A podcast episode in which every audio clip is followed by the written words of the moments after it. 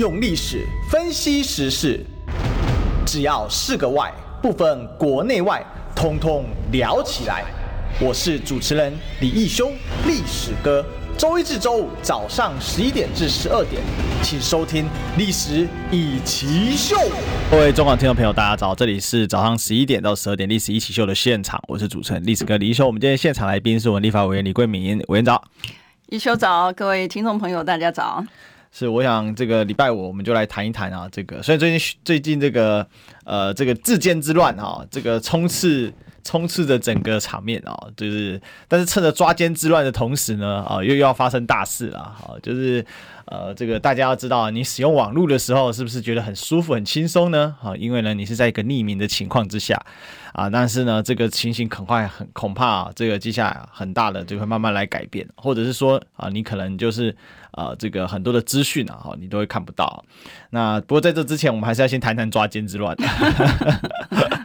我这有最新的进展啊，就是今天、昨天的话，昨天晚上啊，这个蔡英文总统啊，这个非常的呃，这个。呃，应该是担心他的爱将吧？我觉得哈，这个林志坚毕竟号称第一代的这个小英男孩啊。那因为这个论文案跟这个球场案双重烧，特别论文案越烧越高潮。我们发现这个林志坚的学长啊，啊，于正煌啊，于大学长啊，果然是坚坚挺的调查局的好这个好男儿啊。哇，这个林志坚六千字的声明送进去啊，结果。这个马上两个律师出来啊，这个开炮啊，这个之猛烈啊，哦，其实已经超乎我们的想象啊。呃，这个这这个这个这个两位立委呢，呃，这不是说这两位律师呢，好，其中一位也是博士，他说直接呛说，大家都知道论文哦，就算没有公开啊，啊，也是要送一份啊，啊，这个我自己也有读完硕士博士啊，要送一份啊，到国土要送一份到。学校的图书馆了，其实还会送一份到系上的图书馆了，系图系图学校的学徒啊，然后再加上就总图啊，好，然后再加上国图，所以随便查都查得到，哈，要像总统这么神秘啊，很难查到这些少数啊。总之呢，基本啊，只是只差没有说林志坚你就是抄袭，但基本所有的话语就是这个样子啊。呃，委员你怎么看这个林志坚之案最新的发展呢？对，我觉得就是很多的时候哈，不要做到人家忍无可忍嘛。哈，有时候就说人家不出来这个呃公开做任何的一个说明的时候，嗯，呃，他是有顾虑说，毕竟你今天涉案的是高官嘛，哈，不管是我们讲林志坚也好，或者是讲陈明通也好，其实都是现在绿营里面很重要的人物嘛，哈，干将。对，所以所以人家不出来的时候，我觉得你自己要这个知所节制了哈。那我听到到的这个讯息呢是这样，就是说整个事情的发生之前，呃，现在是大家都看到论文的比对版嘛哈。可在这个事前一早发生之前呢，这个人家在这个讯息出来的时候，他就会讲说，哦，那你在比对的时候是不是有做这个比对的工作啊？然后是不是抄袭的比例真的很高啊？然后那个就是提供讯息者呢，他讲说你根本不用。呃，考虑这个问题，等到你来亲眼看了之后，你就会知道。结果亲眼看的时候，觉得说，哎，居然有这种胆胆大妄为到这种程度的 逐字，然后格式，所有的东西完全都是一模一样的，所以他才会让呃，这个不管是检举的人也好，或者是这个民众看到的民众呢，会觉得说。哎，怎么会有你往完全不在乎所有的制度？哈，比如说我们在讲什么制度呢？制度并不是只有学生有这个制度啊，嗯，它其实对指导老师也是一样啊。对啊，我第一次双重制约嘛。对，我第一次接到这个讯息的时候呢，当大家都在讨论林志坚的时候呢，我一看那个那个那个论文呢，我就讲说，这个问题最大的应该是陈明通吧。他作为他作为一个指导教授啊，他第一个他难道不读吗？嗯，对不对？他难道不读吗？而且他不是只有这个论这这，他不是只有林志坚的部分而已，他其实还牵涉到就是忍无可忍的于正煌，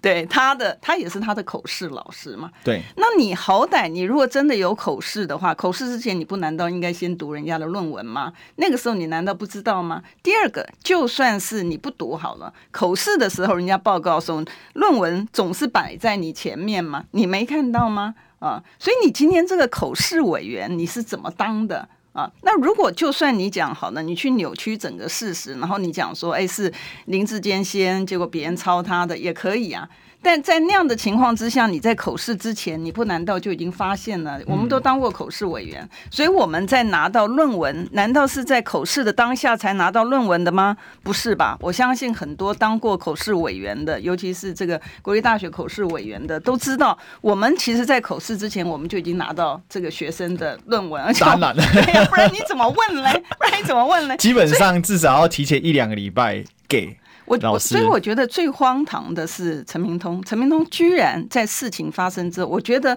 我觉得只要是一个正常人嘛，啊，一个正常人发生这样的事情做错了，就是出来就是道歉，就是觉得说，哎，以后不会有这样的这个，我会检讨会改进。好，那知错我们讲知错能改善莫大焉嘛，但不是事情发生之后你还要去硬凹，而且去伤害别人，你也不在乎。你你的唯一的目的就是你个人的私人的一个利益，你不在乎对于整个制度的摧毁，你不在乎学术界。我我记得我们第一次讲这个题目的时候，我们的重点都不是在林志坚，我们重点都是在于说你对于整个学术界 你造成了一个什么样的伤害。我说你记得律师哥，我们那时候在讲说，哎，你对于台大毕业生来讲。大家现在都戴着一个怀疑有色的眼镜去看台大毕业生，台台大毕业生何其冤枉啊，对不对？他很努力的，我记得第一个时间我们讲说，台大毕业生他很努力的考上学校，他很努力的在呃学校里面读书，他很努力的毕业，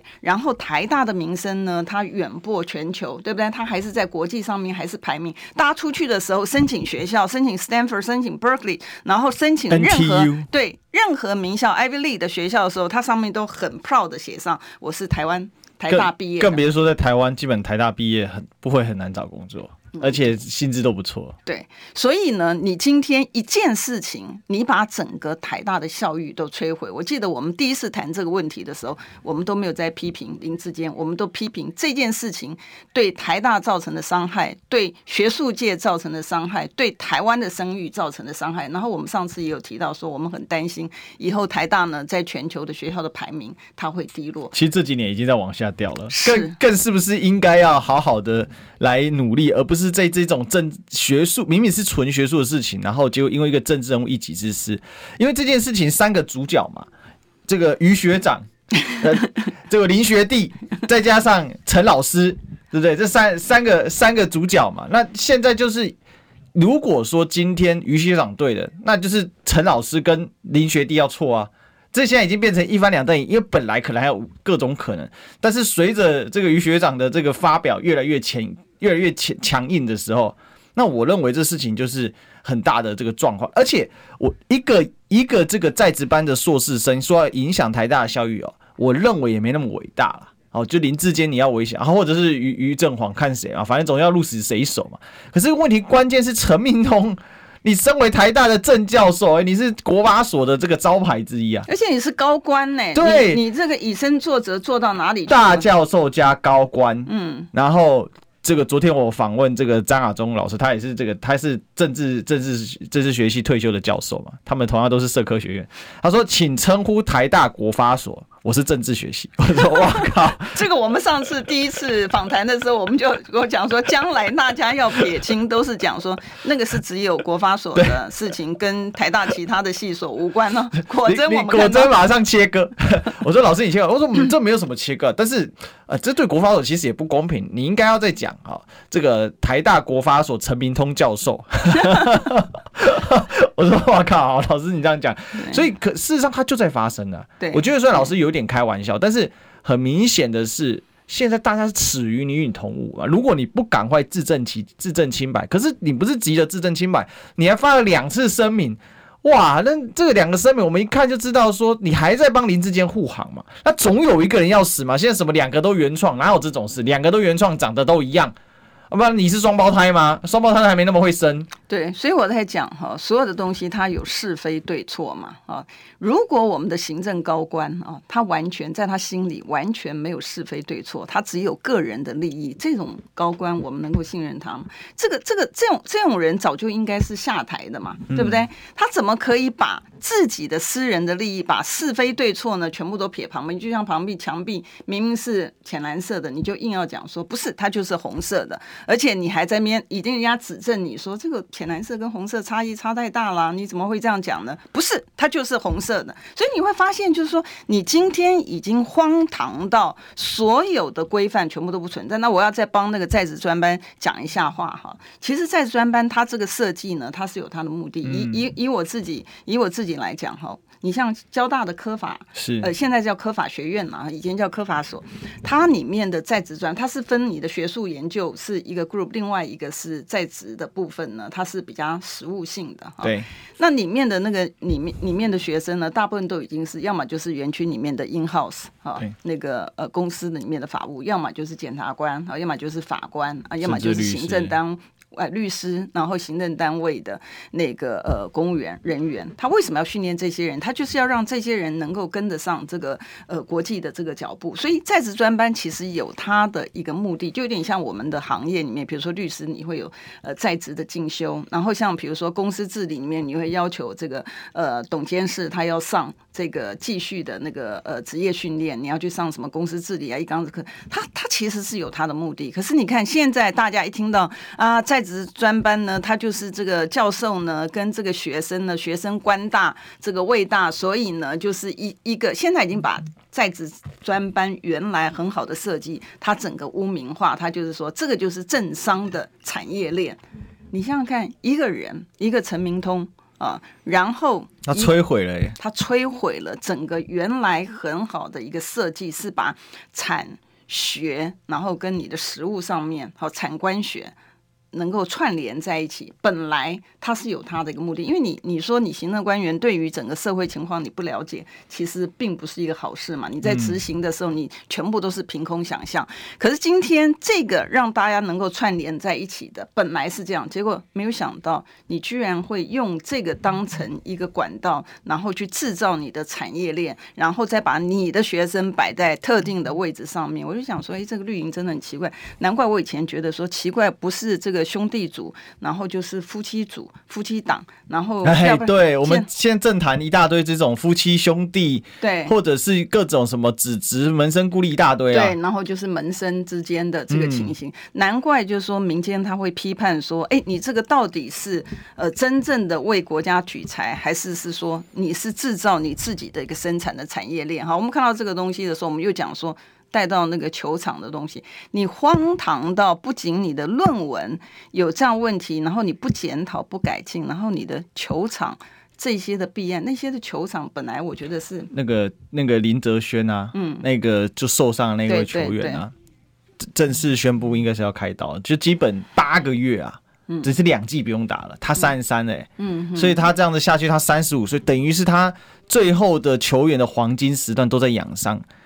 这如果球团有情有义帮他养就算了，那他是随时假设说他没有签约的话，他有可能他会失业。你林哲轩你付得起吗？嗯哼，而且人家是国手回来的，对啊，霸联盟的，对，所以所以我觉得，所以我才要讲，我我觉得国际观哈真的很重要嘛，不要觉得说，哎，我只是这个新竹市长，或者是将来我要这个桃园市长这个竞选，我将来当市长，我只要管好我的里面市市政。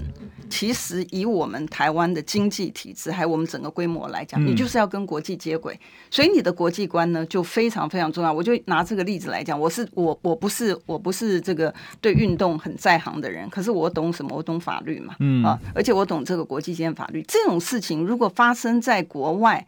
哇，那你的赔赔偿你赔赔不完呢？嗯，你今天觉得说，哎，老神在在讲说你赔人家的医药费，你拜托一下，他的人生里面只有医药费，只有开刀。而已吗？不是吧？工作损失对他的不也不仅仅是只有他哦。你看，比如说，就从他来讲，他不是本来要去预约了吗？预约人家预约是预约一个月吗？还是预约一天吗？不是吧？人家是几年嘛？对，对不对？你是不是把别人本来在这个预约的一个 timing 这个时间点，你把它摆在一个非常不利的一个位置？你想想看，有哪一个球队他会说：“哎，我要呃要要签一个这个签约签一个球员，然后我要前面养他几年，他是。”在呃状态不是很佳的一个情况之下，所以你要赔人家的不是只有你觉得说，哎，他的医药费我我来赔就好了，不是啊，你要考虑到他还有他的这个职业的这个生涯对他造成那个损失，然后你还要考虑到跟他相关的人，比如说球球球队呀，好，然后他的这个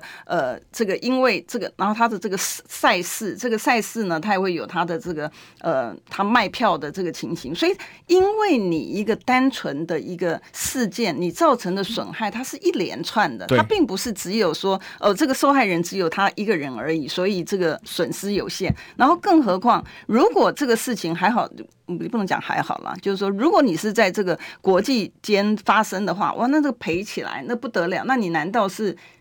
今天他是一个国内的一个选手，如果你将来呃碰到一个你这种类似的情形不改进的话，你在台湾发生，人家打国际赛，对，那就丢脸丢到国外去了。不止丢脸了，你那那个赔的钱，你谁赔啊？嗯，国家赔偿法赔谁赔呀？你我哎，我们的口袋里面的钱拿去赔呀。因为我这个球场是属于国家的。对，所以所以我们才，所以我们才讲说，我们才我们就是公共设施嘛，哦，这是对公共设施造成的一个损害，所以我们才讲说这些的东西，我们我觉得古人讲话深有道理，预防胜于治疗啊。是，你在事情发生之前，你就应该要好好的去做预防的动作。你你就只你，但是你不想，你只有。想说这个钱，我也不知道那个钱他是怎么花的，能够花成这个样子。如果他只是擦脂抹粉的话，啊，你不是整个改造，你是擦脂抹粉，或者你也不是新建，你就擦脂抹粉的情况之下，为什么你花的钱会比不管是呃别的地方，我们讲台中也好，其他地方，为什么你花的钱会比别人多得多啊？然后你知道他现在去查，嗯，这个因为球场专用的草皮是很厚的，那个大联盟来台湾的话，他们如果要比赛，他铺草皮那是这么厚。一卷一卷的，下面是带软土的，就人家一查说，哎、欸，它这个土好像是一般公园在用的草皮土，所以它里面石头很多。然后就有那个体育记者啊，他就去那个有一个很有名的体育记者叫奶哥，他是做做纸棒纸棒的。那石头一颗五块钱，甚至比五块钱还要大，快像十块钱那种大小，很很夸张哎。我我讲真的，我看看棒球，从小跟着老爸一直看，看了看了这么多年哦，就没有没有看过这么这么嚣张的。这么嚣张的政治人物，不，但我觉得他可能是无知哎、欸。对，就是无知创造自大嘛，然后自大变成嚣张嘛。对，因为你如果把它跟那个论文连接在一起哦，因为不是呃，很多网友就在讲说，哎，你就算是抄人家，也不会抄成这个样子啊，对不对？他一心一意就想说，我就是要开球嘛，然后我办了一个很成功的开幕式。嗯那这个，因为他就是要搭配那个中职的开幕，那个下半届开幕战开幕式，然后把他的论文案给冲掉嘛，然后让小英来这样子，然后当下你看是这个蔡其昌、沈卫红，再加林志坚，然后再加蔡英文，他们就是这样安排啊。我觉得，我觉得这很糟糕，就是他脑袋瓜里面只有一个选举的考量。那现在大家去查嘛，就是说那到底是谁允许使用这个嘛？新竹市政府什么时候批的嘛？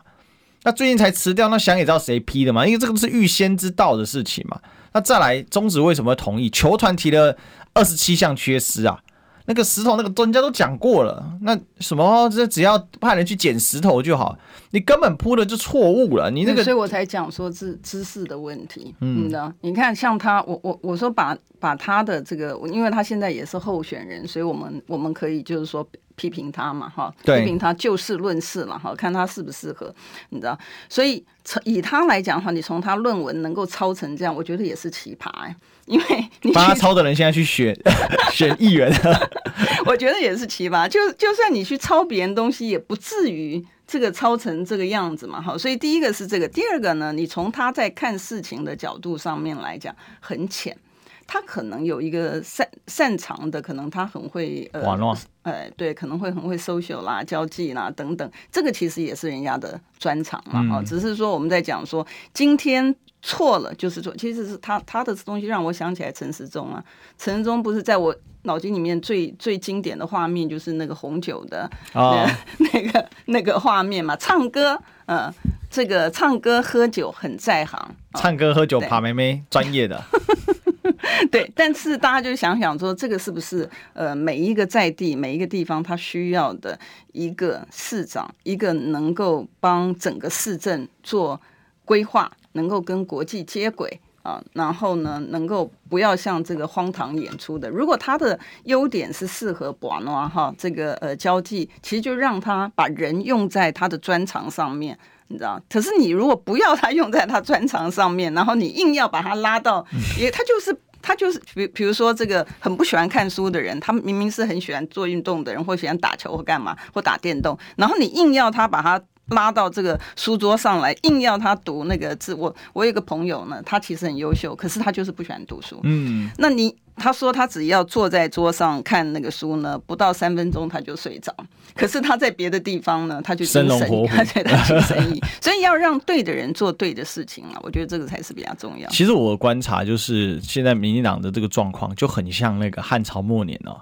那个门生孤立呀，哦，然后正正在往那个门阀制度在发展。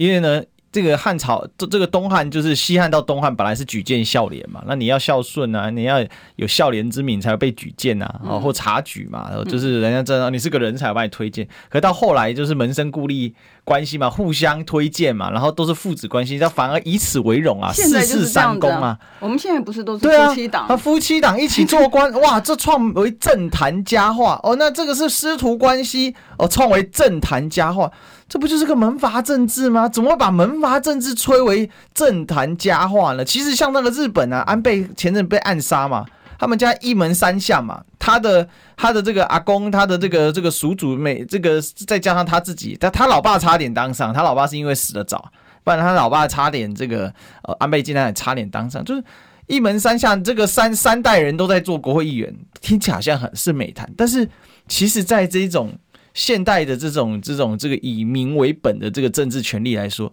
其实这反而是不是件好事欸？对你讲没错，为什么呢？是说我们台湾都没有人才的吗？只有人才都会集中在高官的这个身上吗？对不对？这个很奇怪。那我讲到陈明通，很抱歉，因为我是财委会的。那个陈明通夫人呢，她呃前一阵不是升官到这个呃金管会去当副主委嘛？嗯，那那个时候我就觉得奇怪，为什么会是她当副主委？她从她的这个背景上面来讲，她其实是跟央行，她从来没有没有处理过这个金管金管的相关的事务。结果后来好了，在那个质询的时候呢，果真他一问三不知，你知道？如果你是那个。专长，你还可以讲说这个内举不避亲，对不对？可是我们看到现在绿营的高官的这个呃，不管是兄弟党也好啦，夫妻党也好啦，这个父子啦，这个官二代了什么东西，我觉得多得不得了。我觉得这个真的是我们台湾想要的吗？然后另外，请容我再讲一下这个呃陈时中了哈。我们讲陈时中呢，呃那个呃在讲林志坚。的过程当中，我觉得陈时中真的也是不遑多让了，因为我看这个呃那个讯息有出来，他我我是内湖人嘛，嗯嗯嗯我我住内湖，所以那个前讯息有出来哈，这陈时中讲说这个内湖的这个交通的紊乱，他是这个历史的共业，我拜托你陈时中，你有没有把事情搞清楚说明白？然后他讲说，然后他讲说他等到他这个证件发表的时候呢，他再来谈。但我要请问你啊。你今天再一次的验证你的私心。你如果今天在乎我，我以前有曾经讲过嘛，你在乎台北市民的话，为什么以前的疫苗的部分是高雄多，台北少？然后为什么全国的疫情的这个会议的时候，新北不在里面，疫情最严重的地方不在里面？然后你今天要选台北市长，然后你现在在讲说，你原来讲说万华缺口，万华是破口，但事实上三加十一可不是万华造成，是你的团队成员这个造成的，这个大家心知肚明的。结果你现在好，我们本来期待说你好歹改。改进嘛，对不对？你好歹检讨，好歹改进。可是你今天居然出来讲的是讲说，等你发布证件。如果你今天在乎台北市民，如果你今天在乎台北的交通，不难道说你不不不应该去担心说你公布了之后，柯批会抢了你的这个政绩嘛？你不应该这样担心啊，因为你在乎的是台北市民啊。你怎么会？他，不是个经典的发言吗？嗯，人家问他说：“啊，那你内湖为什么？”去问柯文哲啊，我市民呢、欸，他市长，所以他选他原来搞半天他是要来选市民。我们广播哎、欸，但但是也要进广告哎、欸。用历史分析国内外，只要是个“外”，统统聊起来。我是主持人李一修，历史哥，请收听《历史易起秀》。欢迎回来，这里是《历史易起秀》的现场，我是主持人历史哥李易修。我们今天现场来宾是立法委员李桂明委员，委员长。大家好。是这个，今天啊，我们其实前面大概讲了一下这个抓奸之乱了哈。那再来，我们要讲一下今天的这个重头戏，因为最近有人趁着抓奸之乱啊，为什么要讲抓奸之乱？很简单啊，因为林志坚这个事情呢，掩盖了很多的议题啊。哈，当然啦，林志坚作为一个现在啊，我们这必须说政治明星呐，哈，如果没有好好的检视，未来他做到伟大不掉啊，搞不好就跟我们在总统府那位。好一样，我相信经过林志坚这样的事情之后，呃，这个蔡总统的这个高深莫测的论文哈，我相信会越来越多人相信他的这个问题肯定是存在，因为 LSE 这么猛的学校，结果当年是被抓到戈达费的儿子赛义夫，那博士论文通过了，结果后来发现是找枪手写的，但他真的有写，他也去考试了。那那可可是比起好歹找了枪手，哎，对，好歹他自己去口试。那 比起到现在连口试委员的这个名单都找不到的，呃，我们的这个蔡总统哦，这个是太神秘了。他他他不见到什么程度？这个我看那个红皮整天在追这个嘛。他们这个法院已经要求你要揭露口试委员名单，这个是公开资讯法。结果呢，LSE 不交就是不交，哎。人家强制执行，他是不交哎、啊！对，我后来想一想，他没有东西怎么交？好了，好，那也许二零四九年啊，家祭勿忘告乃翁啊，我儿子记得听好哈，这个。这个三炷香告诉我，二零四九你看到的论文到底长什么样？但是话说回来啊，这个这个乱下去，其实很多事情都被盖住。那最近 NCC 啊，似乎想要强行通过一个法案哦。事实上也不能说 NCC，就是民进党想要通过这个法案，交给 NCC 来做吧。啊，就是呢，国家通国家通讯委员会 NCC，他要来通过这个数位中介服务法。那听这个名字听起来没什么，但是这个数位其实指的是网络。那所谓的中介服务法，意思就是它具有所谓的资讯裁判权。哦，那这个作作为所谓的网络管制的第一步哦，那很多人说，哎，但也不是实名制啊，放心，很快就会来了，而且现在等同我们是没有实名制的实名制，因为一旦你散播假消息，他告去警察那边，他就从脸书，他就直接叫脸书提供资讯，叫 YouTube 提供资讯，叫 PTT 提供资讯，叫 d i c a 提供资讯，啊，你以为你谁躲在后面真的没事吗？我觉得这个法案很严重哎，名称听起来很和善，但实质上。是大到一百。对，我我在提这个呃这个法案之前呢，我想先讲一下，我我们刚才在广告之前还没有还没讲完的哈，就是呃但但这跟我们这个呃要谈的这个数位中介服务法其实也有相关哈，就是。呃，刚刚我们在讲说内湖的交通的时候，陈时中不是讲说他会有规划，我们拭目以待嘛。嗯啊，那我们不是讲说，你如果真的有好的规划，现在就出来嘛，不要怕这个科批抢你的 credit 嘛，你根本不用怕，因为你在乎心里在乎的是市民嘛，是心中你最最痛的那一块嘛，对不对？那我们我们看到说陈世忠的承诺呢，其实听听就好，不必太相信嘛。好，所以我也没有逼着他要把这个市政赶快提出来。为什么呢？因为从疫苗的采购啊，你如果记得历史哥，你记得疫苗的采购，原来在讲疫苗的时候呢，他就讲说，他跟苏贞昌两个人都讲说，这个疫苗呢，保证绝对不会有问题，绝对是充足的。大家看到的情形是怎么样？快筛也是一样啊，同样的情形，他不是都说他超前部署吗？等到一来的时候，就发现说要疫苗没疫苗，然后要快筛没快筛，然后像小朋友的这个呃救助的这个情形也是一样，要药物，然后要病房，因为小朋友的病房跟大人的病房是不一样，所以呢，真的听听就好。可是，可是，栗子哥提到我们今天要谈的一个主轴，数位中介服务法啊，我觉得他很厉害的一点呢，话术。我就讲说绿营是用话术治国哈，他话术呢，他把它换一个名字，他讲数位中介，而且他去支援他的数位中介的时候，他的理直气壮的说什么？哦，欧盟的 DSA 就是他的数位服务法也是这样，他是从他那边抄过来的啊，他是这样讲的哈。不过平安讲。他还不是抄啦，哦，我们还讲他不是抄，他跟林志坚的是完全不一样。林志坚呢是不管对错，全部都抄啊，连格式通通一样。篮球的篮都可以抄错。对，但是呢，这个呃 NCC 呢，从昨天，昨天是因为高虹安高委员呢，他那个他召开这个公听会，然后他呃请我跟他共同主持了哈。那但是后来因为他确诊的关系，所以才变成呃我我我来主持。最主要的原因是在这里，但这个。这个法令呢，呃，因为原来邀请的时候，你今天既然 NCC 要当这个法案的这个主管机关，你就应该出来说清楚、讲明白嘛，对，对不对？可是呢，你发现昨天出席的人，他都是把事情呢塞给那个基层的公务人员，嗯，他请来的居然是专门委员来啊，司法院他也请了一个法官来而已，所以你会看到说，如果这个法案是他们非常重视的一个法案，不难道是你拍板定案的政务官，你应该要出来说清楚、讲明白吗？可是不是哦，他是让这些的基础的公务人员他去背黑锅，他去承担。昨天，因为昨天学者专家出来批评的。一无是处。对，昨天的学者专家出来批评，也包括以前 NCC 的前这个委员一样啊。他针对事情就事论事提出来，唯一一个唯一一个我觉得比较缓颊的，就是江永昌了，绿营的这个呃立法委员哈，他就讲说哦，这个是呃应该要有这个法令的规定呢。这个在欧盟里面的确有，欧盟里面有 DSA，我想这个没有人会否认。嗯，啊，可是为什么大家都觉得说你有前置言论自由的？实质实质啊，所以我们也确认，就是说，如果今天是。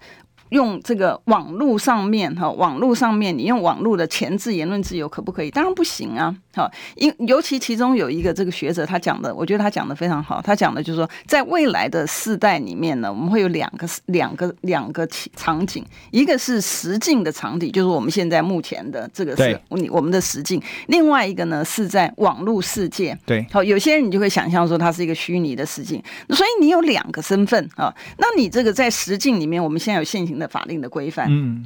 可是你在网络社会里面的所有的部分呢，其实是由另另外一个规范。现在绿营他就要透过数位中介服务法来做。第一块的部分，你的言论的言论的部分啊，所以大家觉得说这个好像是数位中介看起来很学术，但不是哦。这个数位中介服务法就牵涉到你我。本来数位本来国外的 DSA 本来国外的规范，它是要规范的对象是谁？对，它是要规范像这些的，比如说 Google 啦、YouTube 啦，然后这个脸书啦、Meta 啦这些的大咖，因为。它跟使用者的地位，它并没有是一个同步的一个定位，所以使用者是很劣势的。所以它要透过法定的规范呢，对于这些的 giant，对这些的巨擘，它有一些的规定，包括说，呃，对于个人资料的使用的限制啦，或者是它这个收集你的这个 data 的这个限制啦。大家可以看到说，今天你在看网络上面的时候，你会不会常看到，就是说，哎。好像每一天，比如说，我们就讲 Netflix 也是一样，他会推荐给你，就是说，呃，你可能他他现在每天有个 daily 哈，他会每一天会推荐，他会有一个这个推荐的排序，呃，他会有个推荐给你，但他怎么来的呢？他就是看你观赏的影片，他推荐给你。嗯、那你在 Google 上面也是一样哈。那原则上面来讲，这个就是 data 的使用，大数据的使用，就是因为你运用了这些大数据之后，你去分析，分析完之后呢，你就会给资讯。所以你想想看，为什么那时候讲说 Trump 他的竞选的时候，不是我们讲 Cambridge 的那个事件吗？剑桥分析，对，那件事件，它就是一样，就是当你给你的讯息呢，他塞给你这个讯息之后，你在不知不觉中，你就是被洗脑。对，好，好，那现在数位中介服务法里面呢，它夹着。说他用 DSA 哈，用欧盟的这个数位服务法的内容，他说我们来做一本台湾的。可是大家知道，它的内容跟我们的规定呢，它是不一样的。举一个例来讲，我其实在第一个时间，他行政院通过的时候，我第一个时间就讲。那后来大家也互相也看了之后，也也认同，然后也呼应的，就是它里面的规定说，他在法院裁定之前呐，法院裁定之前，他就可以加警示。然后他加警示的时间点可以高达三十天。我昨天就请教了，就是说，不管是 NCC 也好，或者是司法院也好，我就请教他哪一个法令的规定是可以，就是说你完全。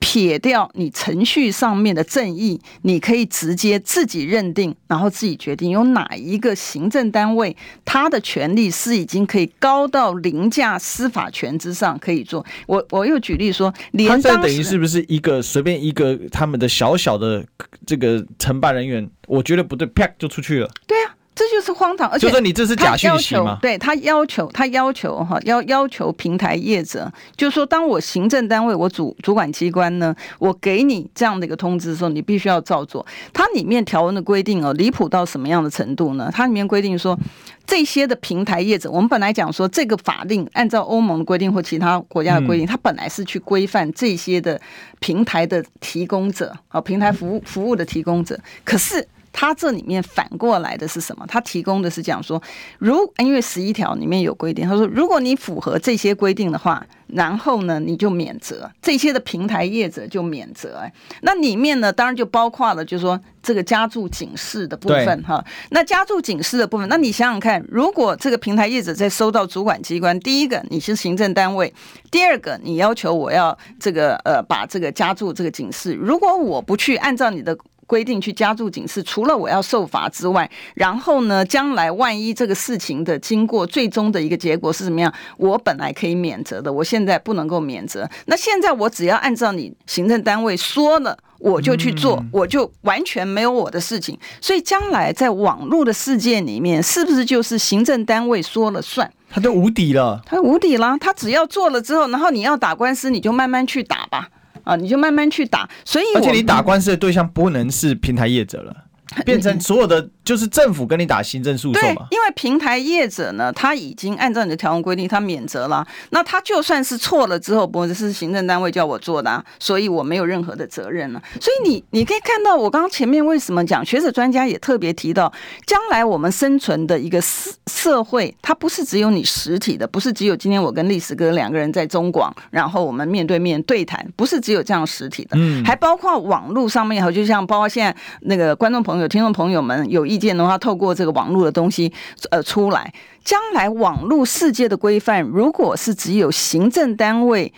一权独大，也就是说，什么东西是他说了算，然后将来就算他错了，你再慢慢去打官司，哈，对老百姓的一个损害造成的影响，他怎么怎么去弥补来？这个就很严重，因为我们都知道，这个这个在在历历史歌宇宙里面有一个很有名的官员叫朱泽敏，对不对？大家都知道这个 统统计。统计学大师，好，这个主计处长啊，他常来干假数据。但如果我今天说你朱泽敏做的这个通膨是假的，我们的实体应该不只是这样。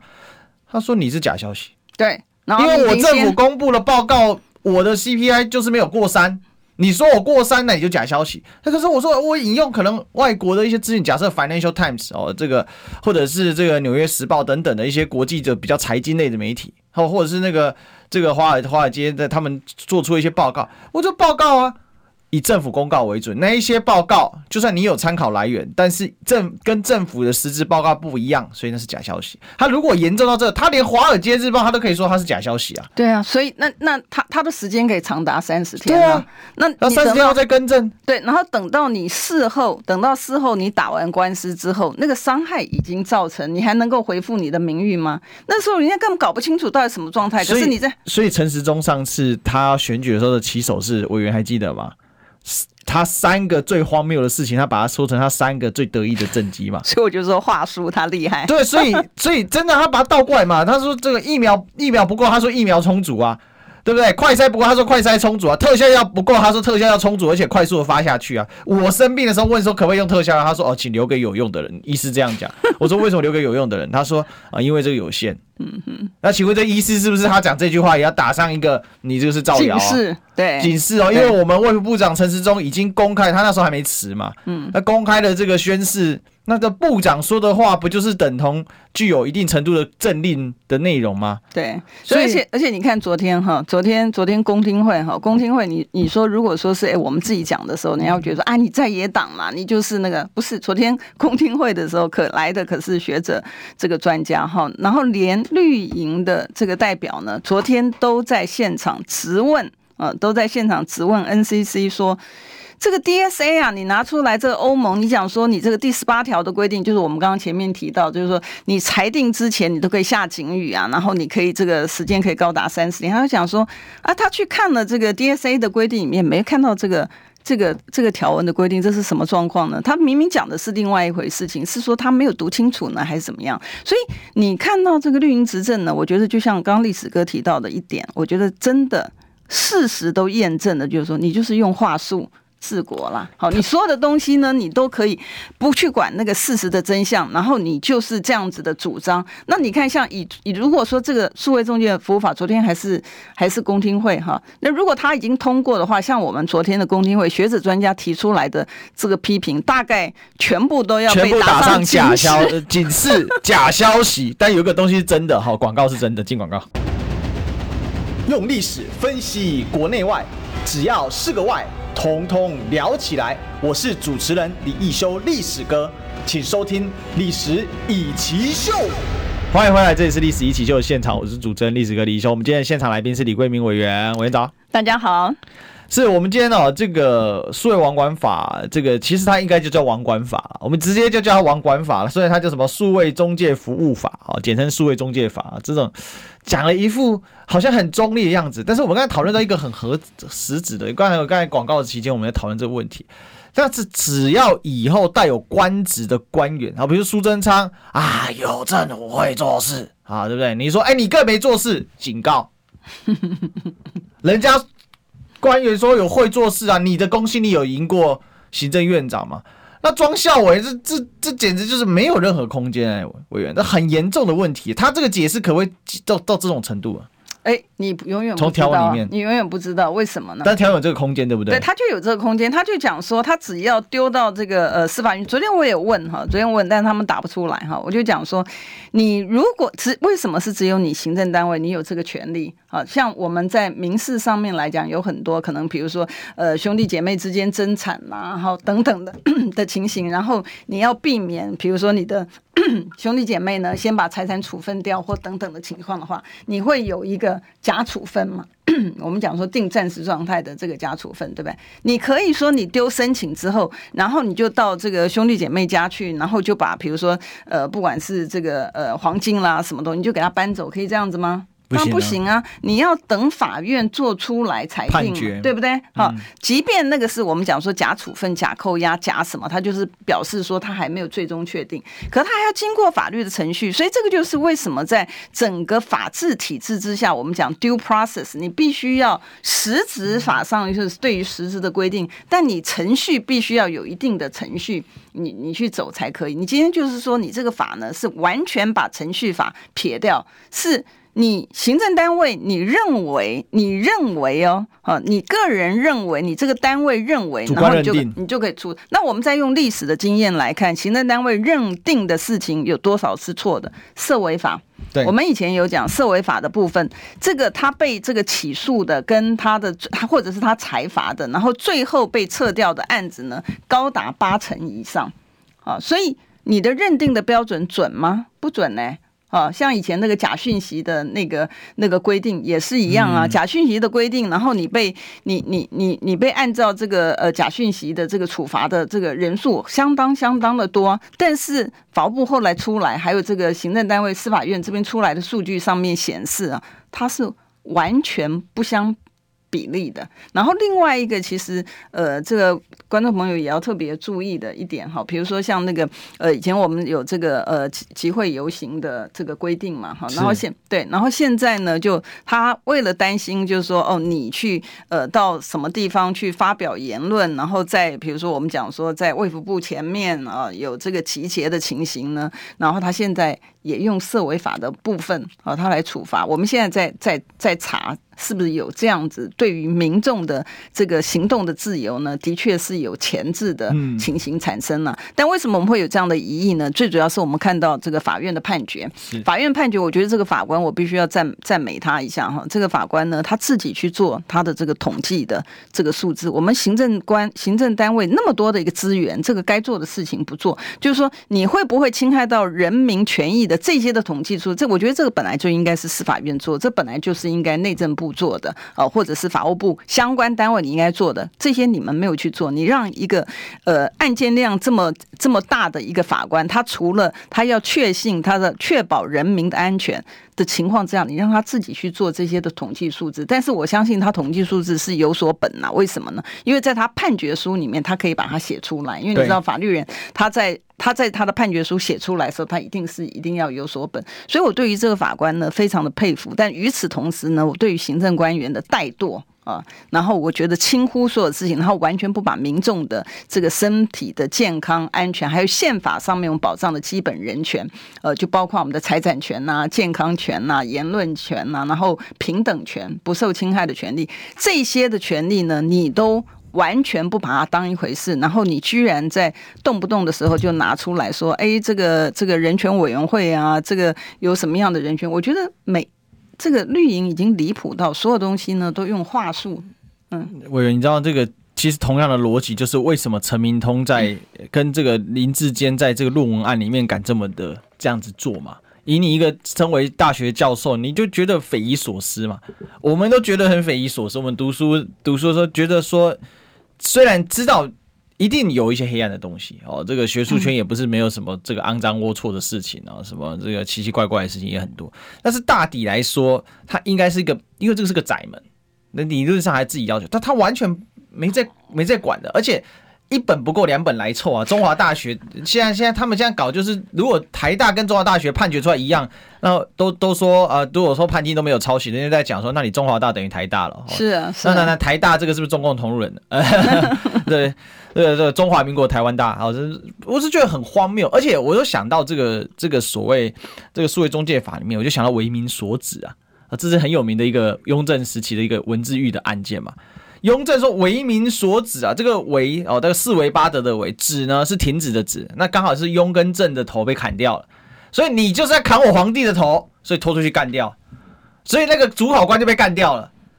但是我以为主考就说没有啊，我这是出自《诗经》里面的，我是这个根据《诗经》里面，我这里面跟雍正关系一点都没有。为民所指是指商朝的这个呃居民的住到多少的的，他解释没有用，不管你，我认定你就是这样。”那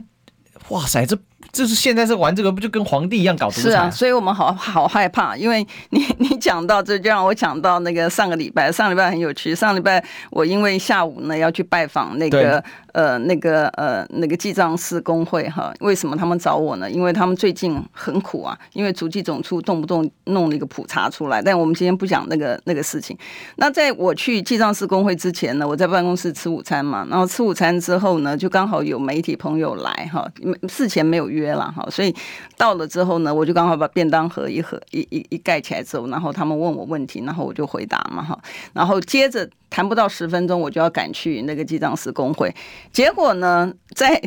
当天呐、啊，还是个当天的那个那个呃那个那个电三立啊，你知道，他就批评我说，这个我不去上他的节目呢，是因为我跟媒体参叙。你知道，那我就想说，跟媒体餐叙，意思就是说我那天有吃便当，把便当盒盖起来有餐呢、啊，然后 然后媒体朋友来，然后有有有聊两句，还不算采访哦，只是聊两句，就聊两句，因为我就要赶去了。我就想，嗯，这个就是餐叙，所以也没错啊。所以他说，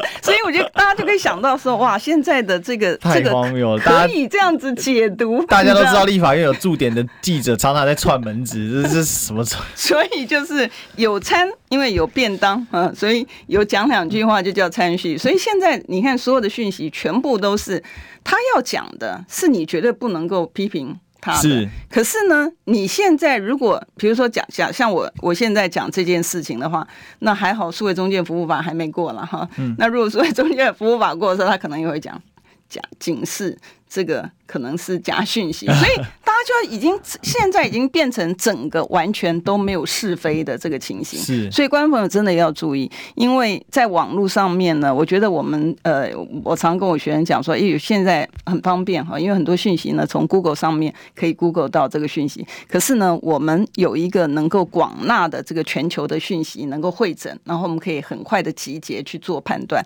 但是如果让行政单位呢，他把我们的就是说有一些的。讯息其实它是有它的一个基础的，它把它封杀掉的一个情况之下呢，那将来在网络上面呢，它就像现在绿营对于党政军一把抓，所有的讯息只要他说了算，所有的想法都是他说，就会变成他整个的